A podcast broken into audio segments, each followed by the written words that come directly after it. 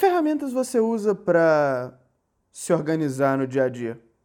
Por acaso você é daquelas pessoas que só liga o cronômetro do celular e tenta anotar tudo numa folha de papel e no final não escuta o cronômetro nem lembra onde deixou a folha? Bem, se esse fosse o caso, talvez o próximo episódio do Bem Que o Podcast foi feito para você.